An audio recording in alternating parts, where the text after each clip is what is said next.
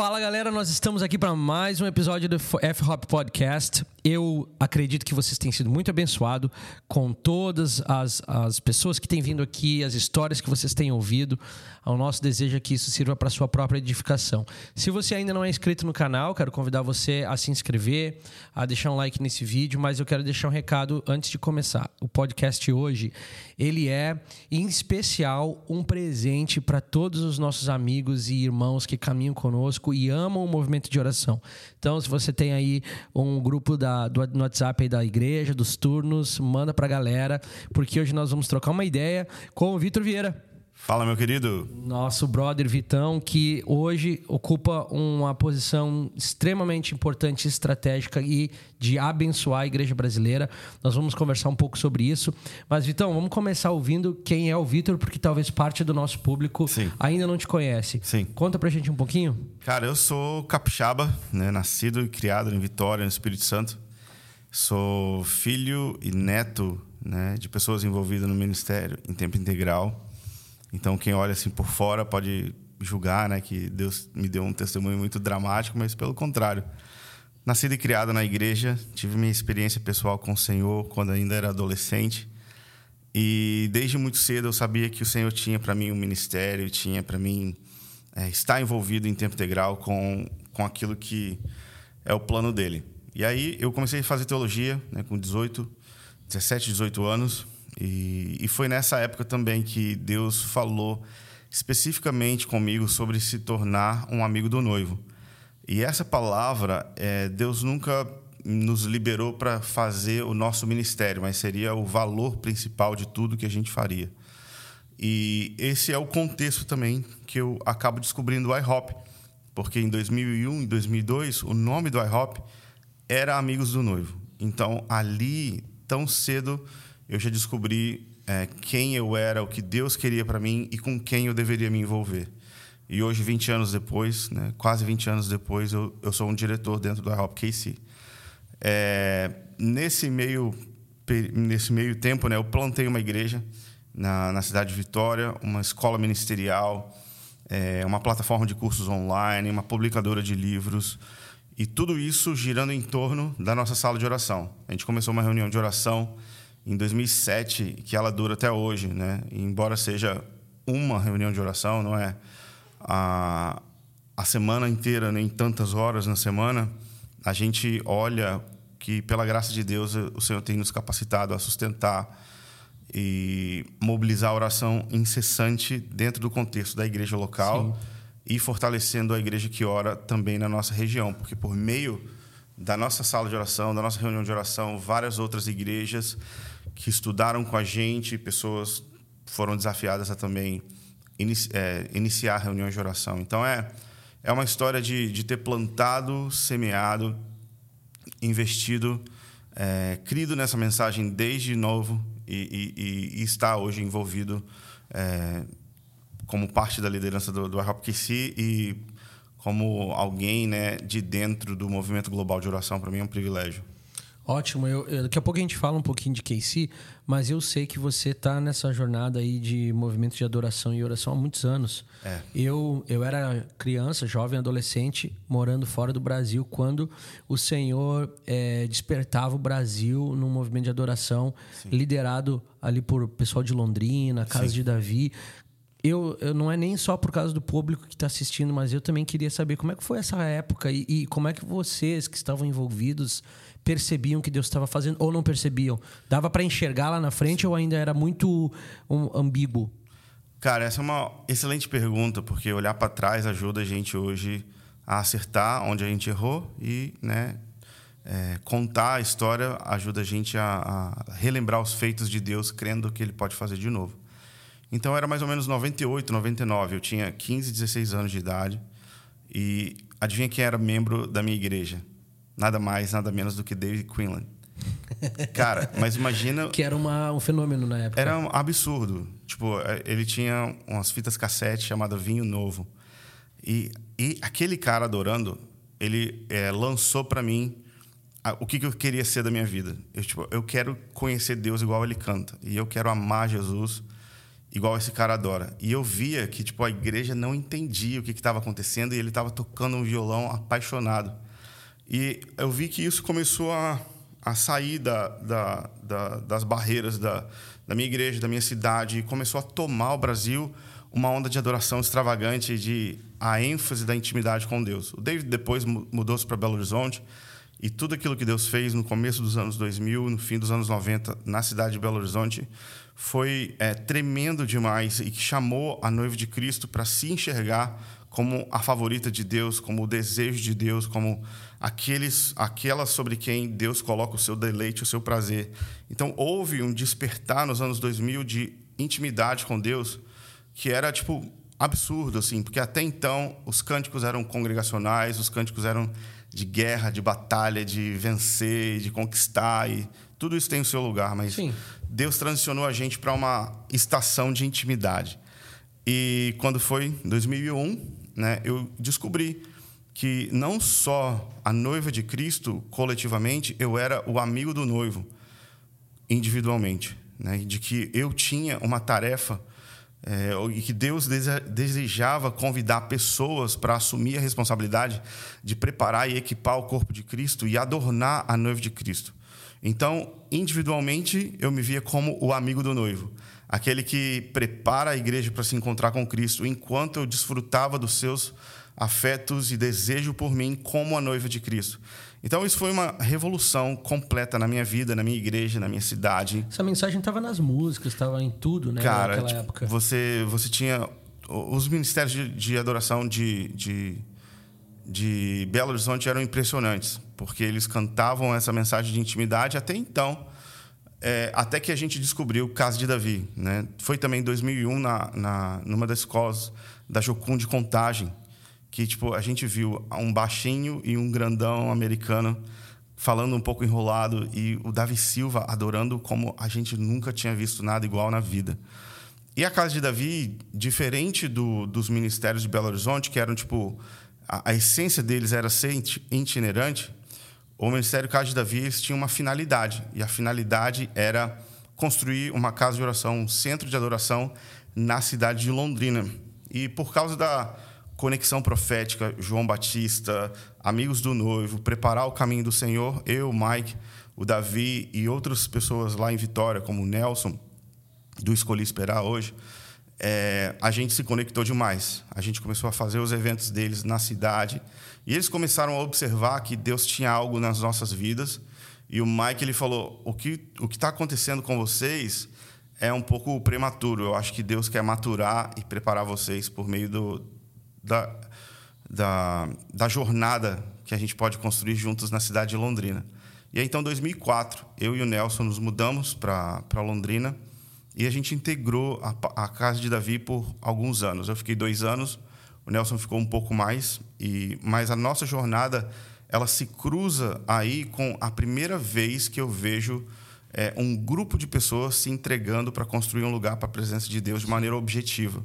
E a gente chegou a ter mais de 100 pessoas, famílias, se mudando do Brasil inteiro e de vários outros países do mundo também para a construção da casa de oração. Incrível. Um, do, um, um dos, uma das, das coisas mais espetaculares do Ministério Casa de Davi era o respaldo da presença de Deus nas ministrações, era assustador. Né? Existem histórias né, de eu estar presente, onde começa uma buzina no lugar, o cara da mesa baixa todos os fades do, da mesa e o som continua tocando e, e, sabe era uma interação de adoração sobrenatural mover de Deus e o chamado para ser íntimo com a finalidade de construir um lugar para a presença de Deus, cara, marcou a minha vida demais. E eu voltei para Vitória, mas a minha expectativa, o meu coração era participar da construção daquilo que Deus estava fazendo na cidade de Londrina. Infelizmente, o ministério não não existe mais hoje, não não continua mais hoje, e o centro de adoração também não não não ainda não funciona mais. Mas, assim, o legado e a história de ter participado de adoração extravagante e depois conectar adoração, intimidade e a missão de preparar um lugar para Deus habitar, né, na expectativa do, do avivamento derramado do Espírito e do retorno de Jesus, Cara, isso marcou a minha vida para sempre. Foi uma, uma escola incrível. Você acha que. Bom, você deve saber, você deve ter essa resposta. Existia um conhecimento é, entre os ministérios no início de IHOP, de Friends of the Bridegroom, com o que estava acontecendo em Londrina? Ou foi coisas aleatórias que o Espírito Santo uh, destacou na, na, na, geração e mais tarde se conhecem? O, o Mike Shea, ele, o fundador da de Davi, ele fala que não conhecia. Né? Ele disse que foi completamente soberano o que Deus fez é, em Londrina, até porque é, eu acredito nisso de 100%, porque ele começa a falar sobre a visão de um lugar de oração e de adoração na cidade de Londrina antes do iHop vir à luz. Né? Então, desde 93, 94, o Mike vinha falando e pregando Pregava sobre na igreja dele, né? É, na, depois em conferências, até que no, no fim dos anos 90, no começo dos anos 2000, explodiu a mensagem de uma maneira nacional. Mas então o iHop KC só vem a, a funcionar em 99. Então, pode ter algum tipo de influência por causa dos profetas de Kansas City, por causa dos livros do Mike e por causa do movimento internacional apostólico e profético, mas eu acredito que foram coisas que Deus orquestrou de maneira soberana.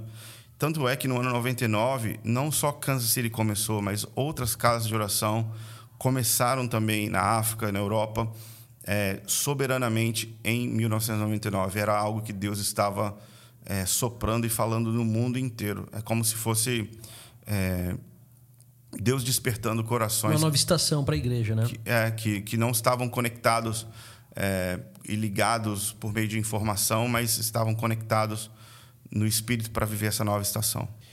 Eu estava em Londres quando acontecia todo o mover de, de Londrina e para nós só chegavam uh, alguém que vinha do Brasil trazia um CD e uhum. compartilhava e tal. E eu lembro que a mensagem de intimidade era insana. Era. Coisa de noiva e tal. E quando eu conheço o iHop ali em 2005, 2004, 2005, parecia que era uma tradução. É. Não pejorativamente falando. Sim. Positivamente. Era a mesma mensagem. Era a mesma mensagem. Sim. Você acha que isso é um indicador para a igreja dos nossos dias de que Deus está embora a gente esteja num mundo globalizado, internet, YouTube, isso meio que democratiza tudo, é uma das evidências de que Deus está levantando pessoas desconectadas relacionalmente, nada a ver um com o outro, mas Deus está fazendo de novo aquilo que ele fez em Crônicas, fez nos dias de Davi, fez pelos monásticos, fez pelos pais da igreja e está fazendo mais uma vez na igreja, na terra? Eu acredito que sim. É, antes a gente é não tinha como provar que alguém conhecia o outro, justamente por causa da, da globalização. E hoje, é, a testificação ela, ela acontece de uma outra maneira, porque não dá para fazer o Brasil inteiro, por exemplo, cantar Maranata simplesmente por causa de um influencer ou por causa de uma música que decolou e tipo tá no sucesso. É absolutamente algo orquestrado pelo Espírito Santo gerar uma canção numa nação. E é difícil você ir num culto hoje onde a palavra Maranata não seja dita e a, a, a esse desejo pelo retorno de Jesus Sim, não seja declarado e cantado. Então o Senhor faz esse tipo de coisa e naquela época é, o Ministério Casa de Davi foi é, precursor em falar sobre o resgate da noiva e depois o coração da noiva, que são dois CDs emblemáticos da casa de Davi, né? o CD triplo Coração da Noiva, que tinha um, um CD inteiro. Talvez você não sabe o que é um CD, mas o CD é uma coisa que a gente botava antes no tocador e ali você apertava play e saía música, né? Mas tinha um CD que tinha duas músicas de meia hora cada uma. Então era e era tipo uma adoração abandonada aos pés de Jesus de uma maneira completamente extravagante, exatamente como a mulher que se lançou aos pés de Jesus. Então, é, a gente já viu isso é, acontecer na história e Deus está fazendo isso exatamente agora, despertando a igreja, a noiva de Cristo, a ansiar pelo seu retorno. Sim. Então, são, são, é, são mensagens que Deus libera esse anseio no coração do homem de uma maneira soberana e que a gente pode comprovar quando a gente sai um pouco da nossa bolha e começa a olhar, sabe? Tem muita gente falando da mesma coisa e isso não pode ser coincidência. É verdade.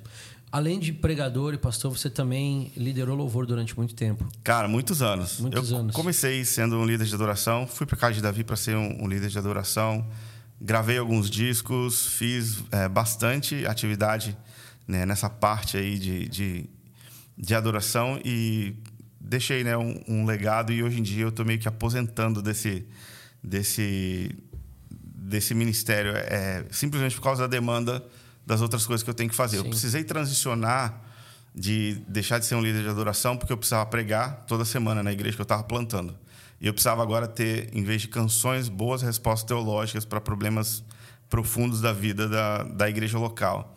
Então foi uma fase onde Deus é, me preparou para eu me tornar um pregador, né? E mas cara, eu amo, eu amo e eu e eu assim estava conversando com a Amy ontem, o sabe o, o deleite do meu coração ver a igreja cantando verdades profundas e Deus é, é, me ajudou, me, me capacitou a ter graça para traduzir muitas canções, versões e, e popularizar é, algumas músicas muito importantes, né, alguns anos atrás.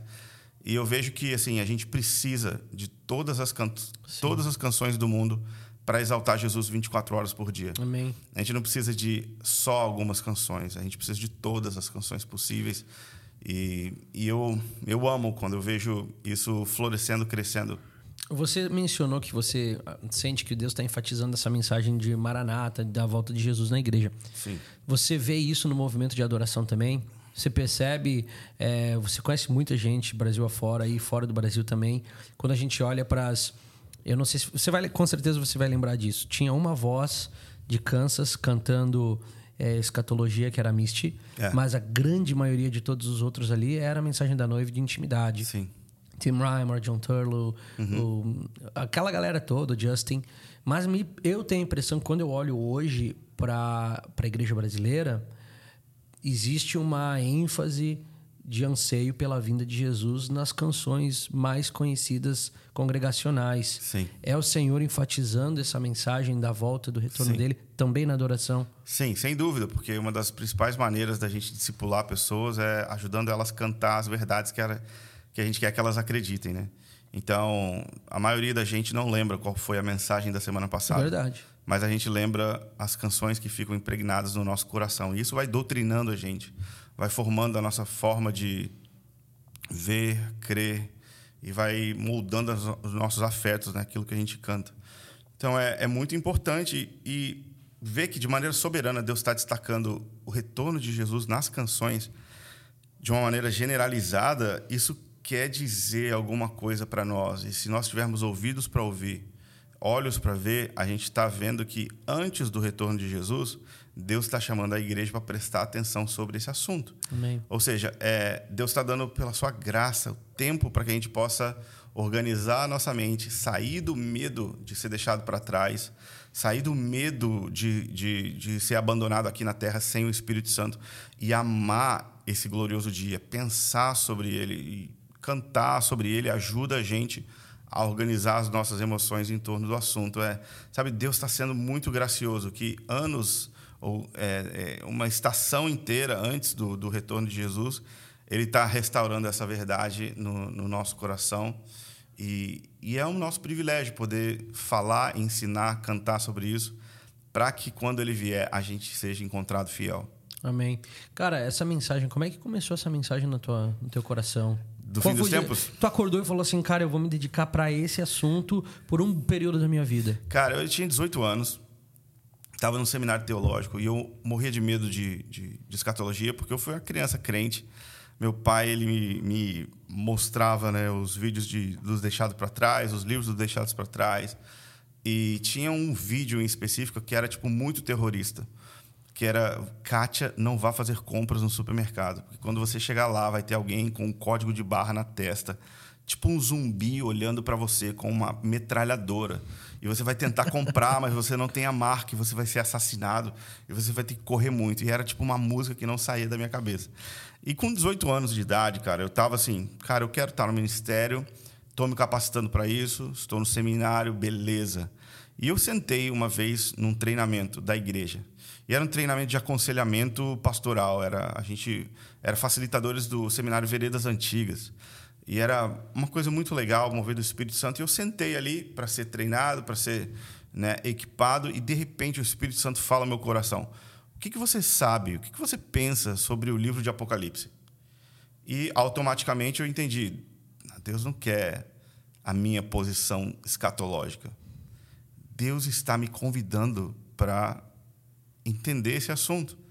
E ali, cara, naquele, naquele treinamento, eu li o livro de Apocalipse inteiro pela primeira vez.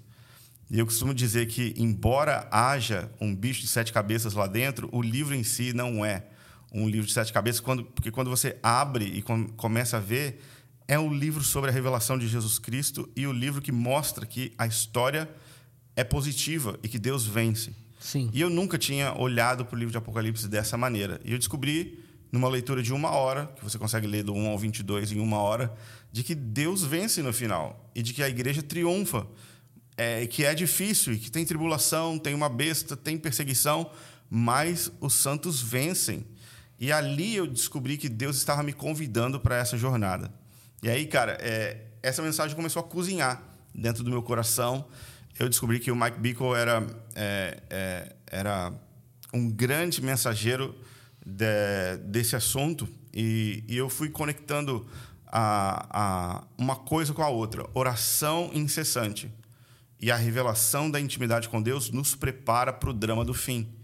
Então, não dá para a gente ter oração incessante e finalidade de clamar pelo derrama, derramamento do Espírito sem olhar para o drama da história como ele acaba. Então, o fim dos tempos é uma parte inseparável do movimento de oração. Não tem como fazer movimento de oração dia e noite, caso de oração, sem ter perspectiva ou expectativa com o retorno de Jesus. Eu fui conectando esses pontos, tipo, como um curioso, assim, falando, cara, é, tudo isso faz sentido. E sem a revelação da beleza de Cristo, não existe oração incessante. E existe um livro inteiro na Bíblia que é, se chama A Revelação de Jesus, que a gente simplesmente ignora. E que a gente acha que é um, filho, um filme, um livro sobre como o mundo acaba. Na verdade, é um livro que destaca e realça a beleza e a majestade de Jesus. Então, eu comecei, cara, com 18 anos de idade, e eu comecei a consumir tudo que o Mike tinha sobre esse assunto. E, e eu fui pensando, pensando, pensando, deixando de ter medo da volta de Jesus. E aí eu plantei a igreja. Né? Depois de plantar a igreja, eu esperei alguns anos antes de pregar a escatologia. E, cara, eu decidi assim que eu ia falar sobre Mateus 24 e a mensagem de Jesus no fim dos tempos num retiro da igreja. Ixi. Sabe, aquela presença de Deus, todo mundo caído no chão e falei, não, é agora. É agora que eu vou conseguir. E, cara, foi horrível. Foi horrível. foi, tipo, uma das piores mensagens da minha vida e teve uma das piores respostas da minha vida também. Porque ninguém entendeu o que eu estava dizendo e eu não estava preparado para res responder, refutar as dúvidas e eu não estava preparado a conduzir as pessoas numa linha de raciocínio que tirava elas do medo e conduzia para a paixão por Jesus.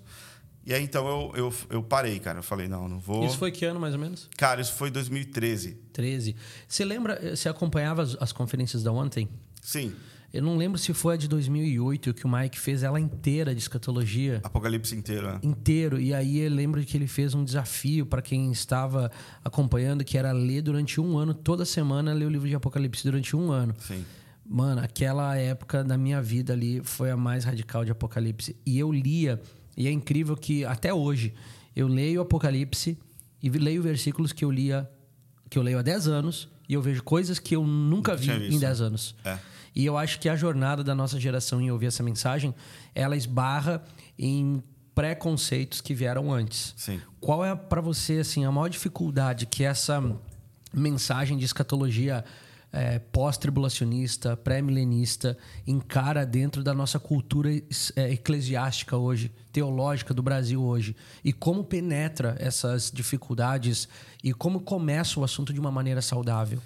Para mim, é, é destacar que o assunto do fim dos tempos não é sobre como o mundo acaba, mas como Deus transiciona. Essa, essa era a caída para o reino que ele prometeu que ia trazer.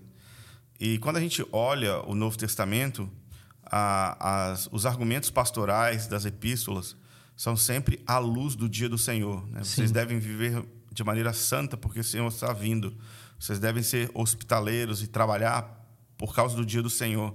Então, a, a esperança dos apóstolos sempre foi o retorno de Jesus, nunca foi implantar um reino de Deus sem a presença do rei. E a própria vida de Jesus aponta para um reino futuro, porque ele vem para pagar o preço para que tudo aquilo que ele prometeu é, no Antigo Testamento pudesse ser entregue, pudesse ser realizado. E, e, isso não é realizado na primeira vinda. Então, é, sem essa é, compreensão do plano de Deus de uma maneira é, completa, sabe? O Deus que começou em Gênesis e conclui em Apocalipse é o mesmo.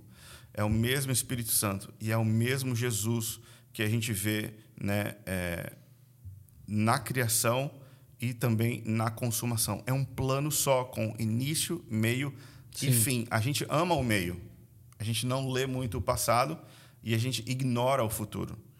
Mas a gente ama a cruz, a gente ama os evangelhos, a gente ama ver Jesus e as suas interações humanas e tudo aquilo que ele faz ali naqueles 89 capítulos do, dos quatro evangelhos é impressionante.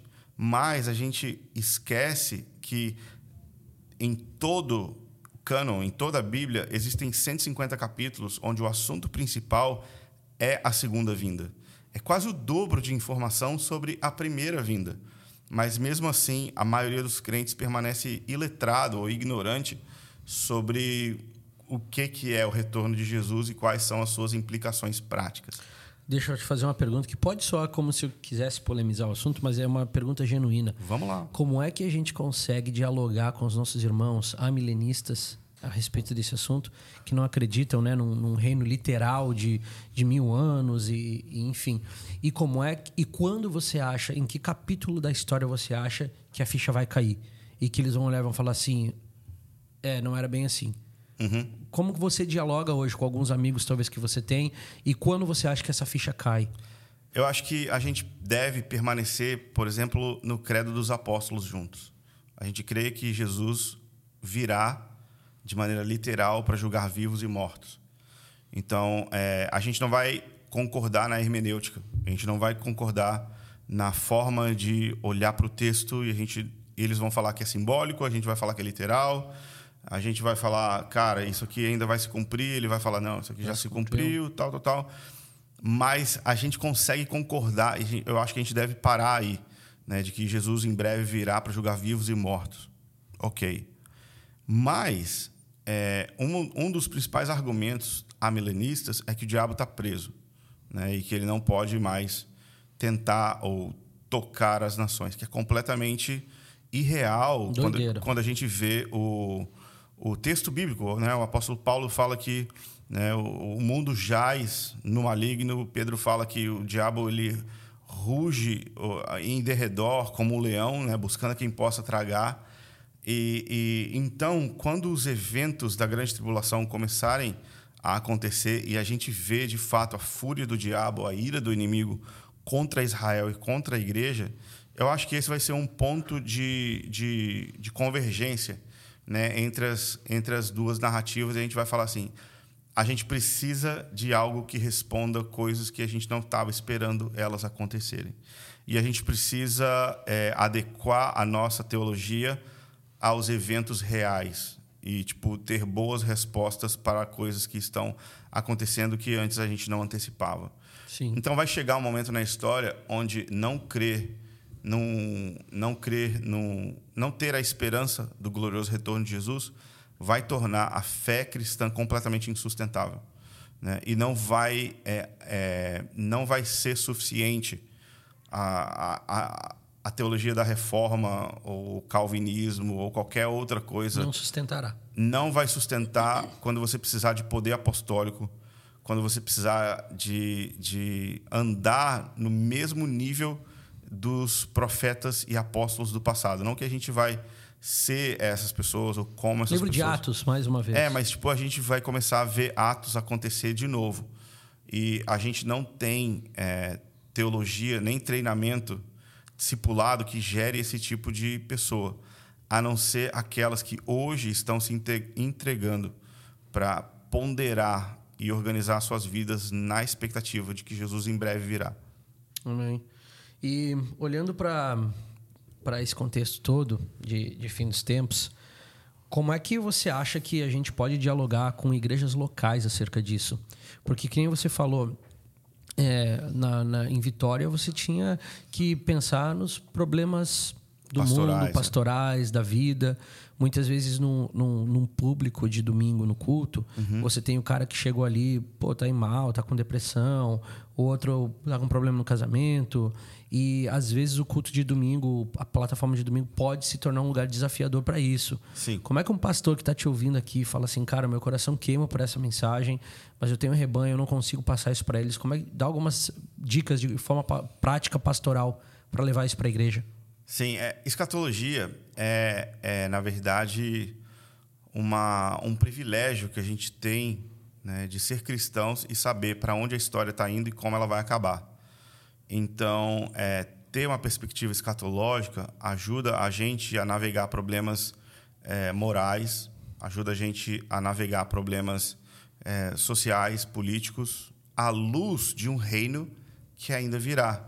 Né? Então, é, é muito prático para mim quando a gente está num grande conflito institucional no Brasil, né, na atualidade, e lembrar que o nosso reino né, e o nosso rei em breve virá para julgar todas as nações. Amém.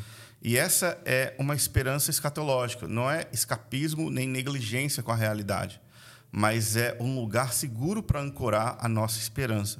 Eu costumo dizer que até é uma, é uma declaração política essa. Exato. O reino de Deus é político, mas não desse mundo. Exatamente. Eu não sou, eu não pertenço a isso aqui. E então a gente não precisa se sentir coagido a ser alguma coisa, né? E a gente não pode coagir ninguém a ser algo, sendo que o que Deus pede de nós é que a gente tenha esperança no reino vindouro. Amém. Então essa para mim é uma das é uma é uma ótima mensagem pastoral para apacentar corações durante esse período de crise política. Para mim, uma das coisas mais espetaculares da escatologia, querido, é quando a gente tem que fazer um enterro. Né? Porque a, os jovens não pensam né, nos velórios. Mas a gente faz velórios. E a gente visita casas de luto. E eu lembro que eu estava fazendo o velório de, de, de, uma criança de três meses. E, e, e a única coisa que eu podia dar para aquela mãe, para aquela família, é a esperança de que um dia nós estaremos juntos de novo.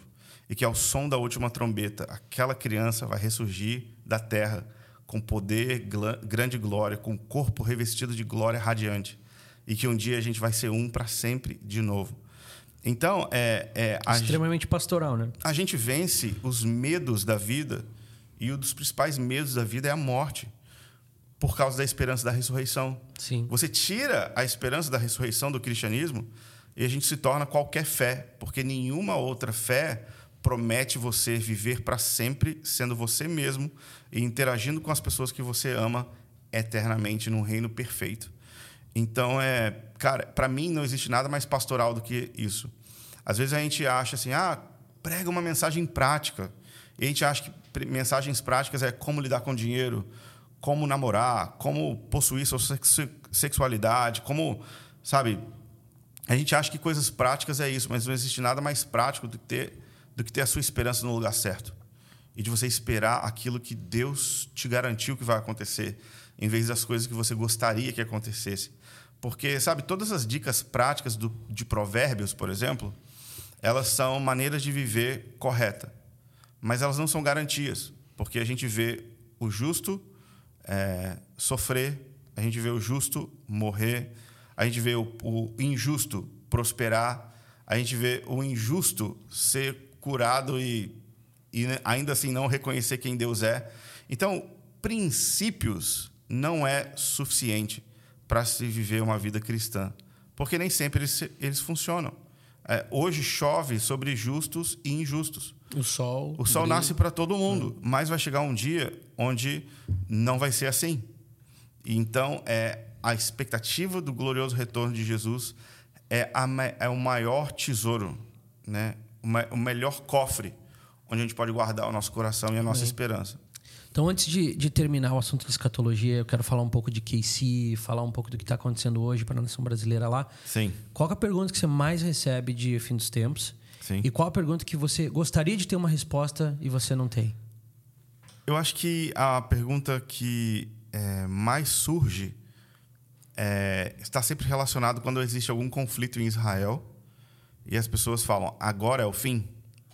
Né? Eu vi o meu ministério crescer de uma maneira exponencial justamente por causa da crise do Covid. É. Porque as pessoas ficaram desesperadas. É o fim, é o fim. É, vai, Jesus vai voltar agora, a qualquer momento. É, isso é qual taça, isso é qual trombeta. Então, existe uma desconexão entre geopolítica e realidade, atualidade, com o panorama de eventos do fim dos tempos. E as pessoas não conseguem organizar. Existe um, um, um, excelente exercício que a gente propõe para os nossos alunos, que é situe esse versículo na linha do tempo que ajuda a gente a navegar o que, que vai acontecer, o que, que não pode acontecer antes disso acontecer. E, e, essa é uma dúvida recorrente quando sai lá, ah, tem uma ovelha vermelha, ou tem uma novilha vermelha em Israel. Alguém falou que o terceiro templo começou a ser construído. Estão criando os animais. Um monte de mensagem. Um monte de mensagem chega para mim quando acontece uma guerra, por exemplo, quando explode a guerra na Ucrânia isso é o fim dos tempos. Putin é, é o anticristo. É o anticristo. Aí, e assim a gente vai é, tendo que ajudar os crentes, porque como a gente não olha para para todo o plano de Deus, a gente não sabe posicionar o plano de Deus na, na linha Bom. do tempo de eventos. Então as pessoas elas elas é, elas são completamente desconectadas entre realidade e esperança. Né? Cara, essa essa pergunta, a segunda que você fez, de qual é a a resposta que eu gostaria de ter, eu acho que é quando que acontece, né? Qual é o dia? é ótimo. eu queria saber, mas assim, é, é, não é possível. Sim. Não é possível. Jesus ordena a gente saber a estação, a época. E, e, ele deixa aberto a data. Eu queria saber o dia. Cara, fazem muitos anos que eu escuto o Mike pregar o fim dos tempos e ele fala uma frase clássica clássica do Mike é: Eu não sei se é 5 ou se é 50, mais para 50 do que 5. Uhum. Só que ele tá falando essa frase já faz uns 20 anos. É, e ele tá ficando velhinho. E ele tá ficando velhinho. É. Daqui a pouco eu acho que ele devia repensar, tipo assim, é, não sei se é 20 ou se é 2. É. talvez é 20, porque tá diminuindo os anos. É, o crédito dele tá acabando. Tá acabando. Cara, é, talvez tenham pessoas nos acompanhando aqui que não uh, saibam exatamente o que acontece em Kansas City, o que é o IHOP. Sim. Eu, eu tenho um grande desafio aqui, que é ensinar pro pessoal o que é F-Hop não é F-Hope, não é FOP, não é de esperança, né? Hope. Porque a galera às vezes não conhece, não Sim. sabe que, que tem uma ligação com, é, não institucional, mas uma ligação de afeto com a IHOP. É, a gente falou no início sobre o movimento de oração. Sim. Dá uma, um, alguns segundos o que é o IHOP e o que você faz lá hoje. Cara, o IHOP é uma casa de oração, ou seja, acontece oração é, como atividade principal e central 24 horas por dia, 7 dias por semana, por 23 anos. Então, no ano, no ano 1999, no dia 19 de setembro daquele ano, começou uma reunião de oração incessante que dura até hoje. Então, é IHOP, que é International House of Prayer, Casa de Oração Internacional. E esse acrônimo né, é, é fruto de uma experiência profética que o Mike teve sobre Deus iria transformar a, a forma como a igreja é, compreende né, o evangelho e a forma como o mundo é, vê a igreja. Deus vai mudar completamente a expressão e a compreensão do cristianismo em uma geração, baseado nesse estilo de vida: intercessão, santidade, extravagância e generosidade com o pobre e o profético, o poder sobrenatural. É, e a casa de oração, ela funciona 24 horas por dia, com oração dia e noite. É um meio que municia casas de oração no mundo inteiro com o streaming, né, a transmissão da, da sala de oração. Tem muitas casas de oração no planeta que têm as suas horas, mas também transmitem na tela é, a nossa sala de oração. E dessa, desse, dessa sala de oração tem os desdobramentos, que é uma igreja local de aproximadamente duas, três mil pessoas que são membros e uma universidade que atualmente a gente tem entre 300 e, e 500 estudantes flutuando entre diferentes cursos. Né? Então é, é um universo bem, bem complexo, dinâmico e um super organismo que funciona como oração incessante. Tem quantos staffs hoje lá? A gente tem 500 pessoas em tempo integral. Mano, para pra pensar 500 pessoas que tem como sua função, seu, sua compreensão de vida, sua, seu trabalho principal servir em um ecossistema cuja espinha dorsal é cultivar uma reunião de oração que começou em 1999 e não terminou até hoje. Sim. Isso é insano. É absolutamente inacreditável né? que pessoas do mundo inteiro se mudam para Kansas City e qual é a nossa atividade ou qual que é a nossa justificativa? O que, que a gente faz? A gente ora. Né? Nós somos missionários de oração, missionários intercessores. É, a nossa principal atividade é permanecer diante de Deus orando é, para que ele faça aquilo que ele falou que iria fazer. Então, é, essa é a nossa ocupação, a ocupação de 500 outras pessoas. É, é o centro né, que gravita em torno disso, uma comunidade de 3 mil membros numa igreja e mais ou menos 500 estudantes de, de uma universidade. Juntamente com isso, a gente tem um incrível ministério de, de, de crianças, né? e a gente tem também ministérios de justiça na cidade, com é, acolhimento e Sim. misericórdia. Ainda existe a Justice uh, Hope de- City. Hope City. A gente tem Como uma sempre. sala de oração no centro da cidade, numa das principais, mais difíceis bairros da, da cidade. E a gente chama de Cidade da Esperança. Né? Lá tem uma sala de oração e eu mesmo já trabalhei lá entregando, sei lá, 400 cestas em uma tarde para pessoas que estão em situação de rua ou vulnerabilidade social. Que legal. E aí tem um departamento de, de fala portuguesa lá, que é um departamento para o mundo de fala portuguesa, Exato, que você lidera. exato. A galera gosta de ir para Orlando, fazer compra, para Disney e tal. Sim. O que é que um brasileiro encontra se ele chega lá em Kansas City para conhecer o IHOP? Como é que o departamento tá lá para auxiliar e servir a igreja brasileira? Cara, é, lá em Kansas City, as nações estão lá, né? A gente tem uma sala de oração paralela à nossa sala de oração principal, chamada de Sala de Oração para Todas as Nações, onde a gente tem turnos em espanhol, hebraico, italiano, árabe, persa, Russo. russo, coreano, chinês e português também. É, o meu é, convite, ou o meu desafio, descrição de trabalho, é viabilizar tudo que o iHop é para português. Isso se expressa especialmente por meio do conteúdo na universidade e também proporcionar uma experiência de uma experiência local, né? Vida em comunidade. É, talvez você não saiba, mas existem nove países no planeta que falam português e são 300 milhões de pessoas que a língua principal delas é português. E a nossa visão é fortalecer oração no meio desse povo e fazer com que Jesus tenha a sua herança também, né, receba glória e adoração no meio do povo que fala português. Para isso, nós estamos trabalhando para construir a Universidade do IHOP em português, que é a Universidade do IHOP ela está dividida em três cursos diferentes: um curso de música, um curso de mídia e um curso de teologia. E a gente quer disponibilizar todo o treinamento do IHOP KC para uma pessoa que não fala inglês, uma pessoa que é brasileiro, português, moçambicano é, ou do Timor-Leste, que quer viajar para lá ou que quer estudar online com a gente. En- Então o inglês não vai ser um empecilho para essa pessoa. Não, a gente está derrubando a barreira do inglês e do TOEFL, né, que é um grande grande problema para quem não fala. Isso, que é, é muito é um impeditivo muito grande, né? Então a gente vai disponibilizar em Kansas City em português. Legal. A pessoa vai conseguir tirar o visto normal, Isso. vai para lá, estuda, Isso. pode até aprender o inglês durante esse período. Isso, o, no- o nosso plano é, é ter um time que conecte com as pessoas interessadas Legal. e o nosso interesse, né, é encontrar pessoas que querem liderar dentro do movimento de oração.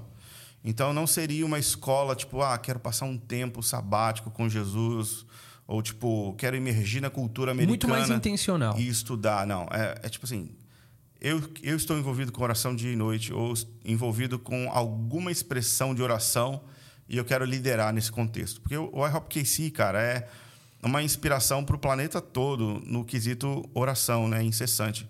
O que está acontecendo hoje em Kansas City certamente vai estar nos livros da história. Amém. Porque é absurdo, sabe? Desde o tabernáculo de Davi, né, não havia oração e adoração incessante por tantas décadas. Né? E a gente já está entrando na metade da, da, da terceira década de oração incessante. Então a gente quer encontrar essas pessoas. Quem que o Espírito do Senhor está levantando e despertando para trabalhar com oração dia e noite na sua comunidade local, na sua igreja, na reunião de oração da, da, da sua igreja. A gente quer encontrar essas pessoas e a gente vai remover a dificuldade é, da língua e a gente quer também viabilizar isso de uma maneira que seja acessível economicamente para um latino-americano, que é um sim. grande desafio também o dólar. Sim. Inclusive, em, uh, tem um plano de abril do ano que vem é, ter um treinamento para a igreja de fala portuguesa. Exato. Eu sei que você tem vaga, uma vaga ideia por enquanto, porque ainda está sendo planejado. Sim. Mas fala um pouquinho do, do, do que pode ser essa experiência para quem vai. A ideia é proporcionar uma semana de imersão para uma pessoa que fala português é, na casa de oração, onde a pessoa vai sentar na sala de oração, vai sentir o cheiro, vai ouvir o som, vai receber ministração profética e também vai ser treinado e equipado pelos principais pregadores da casa de oração. Então, é uma semana que muda completamente a sua o perspectiva. O inglês não é um problema. Sem ter a barreira do inglês. 100% né? traduzido. 100% todo o conteúdo, desde o escrito ao falado e até mesmo a experiência profética é disponibilizada em português. Legal. Gente, se você tem interesse em participar dessa ida para Kansas, eu vou pedir para nossa equipe colocar uma espécie de QR Code, alguma coisa aqui na tela, para você escanear aí ou, ou, mandar o seu contato. E a gente vai estar tá em contato com o Vitor logo que mais detalhes estiverem prontos. A gente vai achar uma maneira de entrar em contato com você e convidar você para participar dessa ida para lá conosco. Eu vou para lá, vou levar uma equipe para lá e vai ser bem legal se você quiser entrar nessa jornada conosco. Por muitos anos eu, eu ia para os intensivos de português já de Kansas City e agora eu estou liderando o intensivo em português. E... Você levou uma penca de gente. Cara, eu levei muita gente. Eu levei muita gente e sempre era redentor assim para as pessoas. Era aquela experiência incrível de passar uma semana Sim. naquela atmosfera. Cara, é diferente, é espetacular. O lugar onde oração incessante está acontecendo por 20 anos tem o cheiro da oração, tem o cheiro da presença de Deus, é, é indescritível. E a gente quer disponibilizar isso de uma maneira acessível para todo mundo. É, dá super certo, eu já organizei essas viagens, estou muito feliz e animado de ver você conduzindo um grupo também para participar lá com a gente. Vitor, fala um pouquinho. É, qual é a tua expectativa para o movimento de oração no Brasil para os próximos anos? O que, que você vê o Senhor fazendo? Cara, é, é, Deus né, me posicionou nessa cadeira hoje, né, de ser um diretor do IHOP e de ter é, como missão servir a casa de oração no Brasil e nos países de fala portuguesa. E eu quero é, olhar para as pequenas casas de oração e para as pequenas iniciativas de oração e oferecer para eles, sabe, é, conteúdo, recursos e meios para que eles possam tornar oração viável nos, no seu contexto, na sua realidade, sabe? Eu, eu era esse jovem, eu era essa pessoa plantando uma igreja local, querendo ter reuniões de oração, e tudo que eu queria era um PDF, tudo que eu queria eu era um disso. como, o que, que eu faço, como que é. E a, a virada né, do movimento de oração para mim no Brasil foi quando, no começo da década passada, o Perry Brown é, traduziu o manual Arpitaça, que agora é um livro né, disponível pelo iHop, pelo F-Hop, e depois ele traduziu um, um material é, maravilhoso de fim dos tempos de escatologia. Então, com conteúdo na mão, a gente pode ir muito longe. E eu quero é, viabilizar, sempre olhando para o Brasil, não como um mercado, mas como amigos e parceiros na grande comissão. E a nossa parte, a nossa contribuição é ajudar a oração crescer. Eu vejo que o Brasil tem promessas proféticas, o Brasil tem é, grandes expectativas né, das nações colocadas sobre ele e todo o grande mover de Deus é antecipado por oração incessante, por alguém desesperado. E eu acredito que se a gente levanta o nível, a quantidade, a qualidade de oração, né, a gente pode avançar as promessas proféticas de Deus para o Brasil. E a minha expectativa é que Deus faça isso convergir né, entre o desejo do brasileiro de viver os seus planos e os seus os propósitos de Deus para ele, é, juntamente com a oração incessante batendo na porta de Deus, vai chegar uma interseção na história, né? vai chegar um ponto de cruzamento na história onde a nossa fome, o desejo de ser usado por Deus, oração incessante vai explodir em uma grande colheita de almas. E isso tudo antecipa ou avança a grande comissão e o retorno de Jesus. Então, é, eu vejo com grande expectativa, cara, o que Deus tem para fazer. É, admiro os guerreiros e as pessoas que estão insistindo com oração dia e noite, mesmo sem ter todos os recursos, não saber muitas respostas, sabe? Não é sobre implantar um IHOP ou oferecer o modelo Arpeitasse que todo mundo tem que orar desse jeito e que esse é o jeito certo. Sim. A gente quer ver oração aumentando. Da maneira e da forma que Deus lhes entregar. Como funcionar para você, né? O que funcionar para você, pega, é seu, corre com essa mensagem, tira o nosso nome, coloca o seu e vai, né? Toma posse da, da, da mensagem, ame essa mensagem, pregue ela, viva ela. Inclusive, se tiver alguém assistindo aqui o podcast e você é, tem uma iniciativa de oração, porque essa mensagem queima no seu coração, e você nunca se fez conhecido para o departamento de fala portuguesa de Kansas ou para outros irmãos como a F-Hop que estão nessa, nessa caminhada já há algum tempo, procura uma maneira, quebra esse, esse, essa barreira, sabe? Entre em contato, manda uma mensagem no, no Insta. Daqui a pouco eu vou pedir para o Victor deixar aqui é, formas de, de manter contato com, com o pessoal. Mas, o Victor, você falou ali, você usou a expressão de missionário de oração, missionário intercessor, uhum. 500 deles lá. Sim. A galera acha que morar na, na gringa, Estados Unidos, é aquela coisa gloriosa e tal. É. Tem os seus benefícios, mas como é que é a vida daqueles que sustentam esse lugar de oração lá em, lá em Kansas e como é a vida da tua família. Como é que vocês estão lá? Conta um pouquinho, dá um update da família Vieira lá. Sim, é, todo mundo lá em Kansas City não recebe um salário. E nós trabalhamos e funcionamos como missionários mesmo, né? Que é aquele que levanta o seu próprio sustento para realizar uma missão. E a nossa missão é orar. E da mesma forma como a gente vê missionários fazendo campanhas, levantando sustento para ir para a África, para o Oriente Médio, para a Ásia, para o sertão, para os ribeirinhos, sabe? E, e, eles levantam o sustento para poder realizar a sua missão. Nós somos treinados a levantar o nosso próprio sustento para também é, ser missionários em tempo integral. Só que é em Kansas City, né? E é nos Estados Unidos as pessoas olham e acham que, tipo, nas ruas tem pé de Coca-Cola. E, tipo, ruas de M&M's. Distribuição de graça de fast food. É, e, tipo, chega no, pelo Amazon um Big Mac todo pronto. Sabe, os Estados Unidos não é um conto de fadas, né? E, mas, é, na verdade, é uma missão bem cara, né? E a gente levanta todo, todo o nosso sustento por meio de parceiros que a gente desenvolve é, e que a gente é, encontra pessoas que desejam ser participantes da missão que Deus nos chamou para fazer e enquanto a gente está com a mão na massa, essas pessoas estão financiando essa, essa atividade. 500 pessoas vivem em tempo integral por meio dessa iniciativa. É muito legal, é, para mim, a, a, organização funcionar assim, porque a gente nunca vai ter lá alguém por conta do dinheiro, acomodado por causa do, da comodidade, da facilidade. Porque todo mundo tem que fazer acontecer as suas finanças para poder estar lá. E, em outras palavras, isso significa que a gente paga para trabalhar. Sim. E é muito mais é, impressionante o trabalho que a gente paga para realizar. A entrega é maior, né? Do que a gente é, recebe. Recebe para A entrega é bem fazer. maior. Sim, a gente. O Mike fala que apaixonados sempre vão vencer contratados, né? E pessoas que são pagas é ok, é honesto, faz tem, tem a sua parte, é, não, não sou contra isso mas é, é um grupo de obstinados, sabe? De pessoas que levantam o seu próprio sustento para fazer oração dia e noite acontecer. E a minha família é, se mudou do, do Brasil, talvez numa das melhores fases da nossa, da nossa vida. A gente estava com a nossa casa, com a nossa igreja, com o nosso ministério e todas as coisas funcionando muito legal.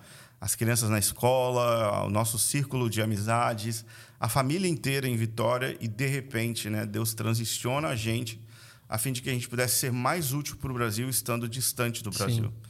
E é, no melhor momento possível das nossas vidas. Sabe? A gente nunca tinha vivido um momento tão espetacular. E eu amo né, que Deus faz assim, desse jeito, porque não faz sentido a gente entregar para Ele algo que, que não nos custe nada. Eu lembro quando a gente se encontrou uma das vezes que você comentou sobre a possível ida para Kansas que estava no, no forno, estava ainda uhum. sendo preparada.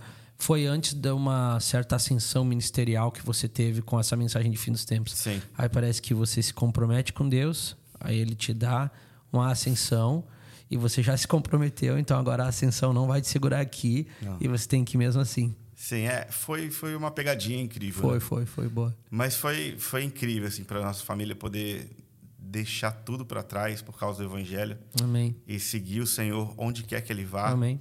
Sabe? No meio disso tudo também tive um convite real para me mudar para Israel.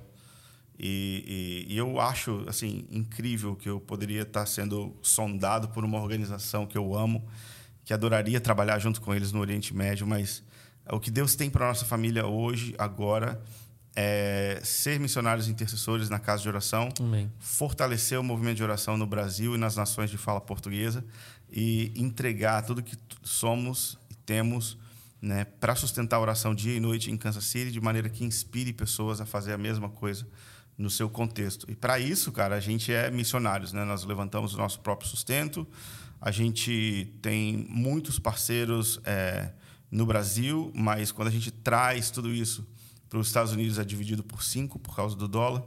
Então é, é um desafio legal, é um desafio emocionante.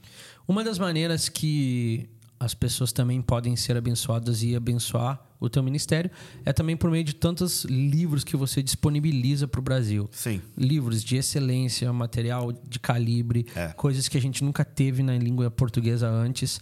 É, eu vou pedir é, para você falar um pouquinho, mas também para a galera colocar aí o endereço da, da base, do- do- da loja de livros ou um QR Code.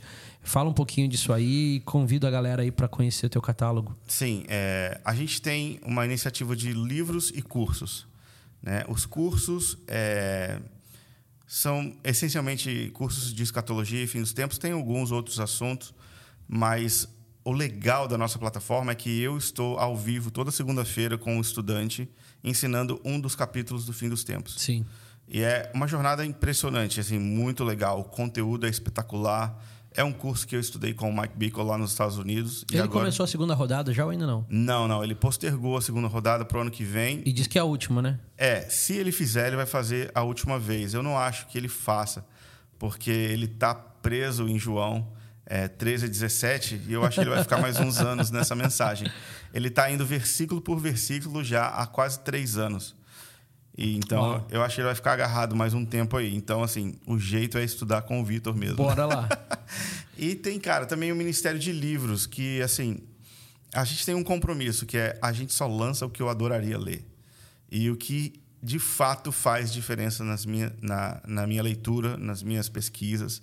E os livros que a gente publica são meios que a gente pode permanecer conectado com um ecossistema que vai alimentar a sua eh, perspectiva teológica, sua perspectiva escatológica, sua vida de oração e, e como você cria os seus filhos nesse contexto, sabe, livros para criança que a gente faz sobre o retorno de Jesus. Então, é, tudo gira em torno desse tipo de mensageiro que eu acredito que Deus chamou a gente para levantar.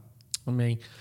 Vitor, eu quero também dizer, como líder da F-Hop hoje, que para mim é um grande, um grande privilégio e uma grande porta que Deus abriu para nós nos aproximarmos. Sim. Eu acredito na mensagem que você carrega, porque eu tive que carregar ela no dia que ela não era popular. E ela ainda não é tão popular, ela vai ficar mais popular. Sim.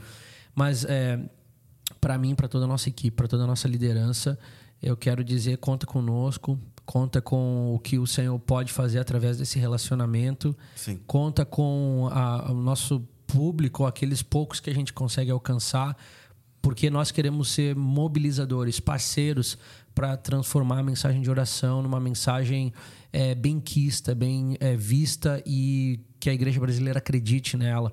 Então, é, para mim é uma grande alegria poder ter você aqui esses dias. Nós estávamos numa conferência envolvidos aqui em Floripa e eu estou bem empolgado e com bastante expectativa do que nós vamos escrever juntos aqui para o Brasil.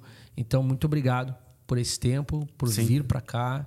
Enfim, Cara, eu estou muito feliz e honrado de poder estar é, participando desse evento aqui com vocês, mas conversando especialmente com você. É, Deus, ele promoveu né, na- nos nossos corações, eu acho que uma aproximação desde o começo desse ano, quando a gente estava juntos é, em Kansas City. E para onde a história está indo, a gente precisa de, de amor e unidade Amém. um pelo outro. E, e o que eu vejo, cara, é que o F-Hop é, na verdade, uh, através de vocês, sabe, ex-estudantes do I-Hop-U. Né? Vocês são o nosso legado, vocês Somos. são o sucesso. O F-Hop é o sucesso de, do IHOP Do IHOP Do IHOP como base missionária. Então, assim, é espetacular ver o que Deus está fazendo aqui. E a gente quer, sabe, dizer que, embora o IHOP KC não tenha afiliações institucionais, né? institucionais a gente tem os nossos corações abertos e a gente tem esse vínculo de amor. Sempre que me perguntam qual a conexão de vocês, eu falo, ela não é institucional, ela é afetiva. É. É uma, é uma é conexão afetiva de mensagem, de acreditar no mesmo, no mesmo objetivo. Sim. E, o, e o F-Hop, ele, ele é, compartilha desses afetos também é, da Casa de Oração dos Estados Unidos, de Kansas City para cá. A gente já mandou todos os nossos principais líderes aqui. A Sim. gente já é, viu o nascimento, o crescimento, o desenvolvimento do F-Hop. Então a gente acredita demais. Nós para sempre vamos poder falar. O Mike já pregou no, nossa, no nosso púlpito, mano. É, é um no do, Brasil. É um, do, é um dos grandes feitos, né, cara? Conseguir ter tirado o Mike de Kansas City e você ter recebido ele no púlpito do, do F-Hop. Cara, a gente é, ama vocês Amém. e o que vocês têm, o que vocês fazem aqui é inspiração pra gente e, de fato, se Deus conseguiu fazer o que ele fez aqui em Florianópolis, ele pode fazer isso Amém. nos quatro cantos da terra.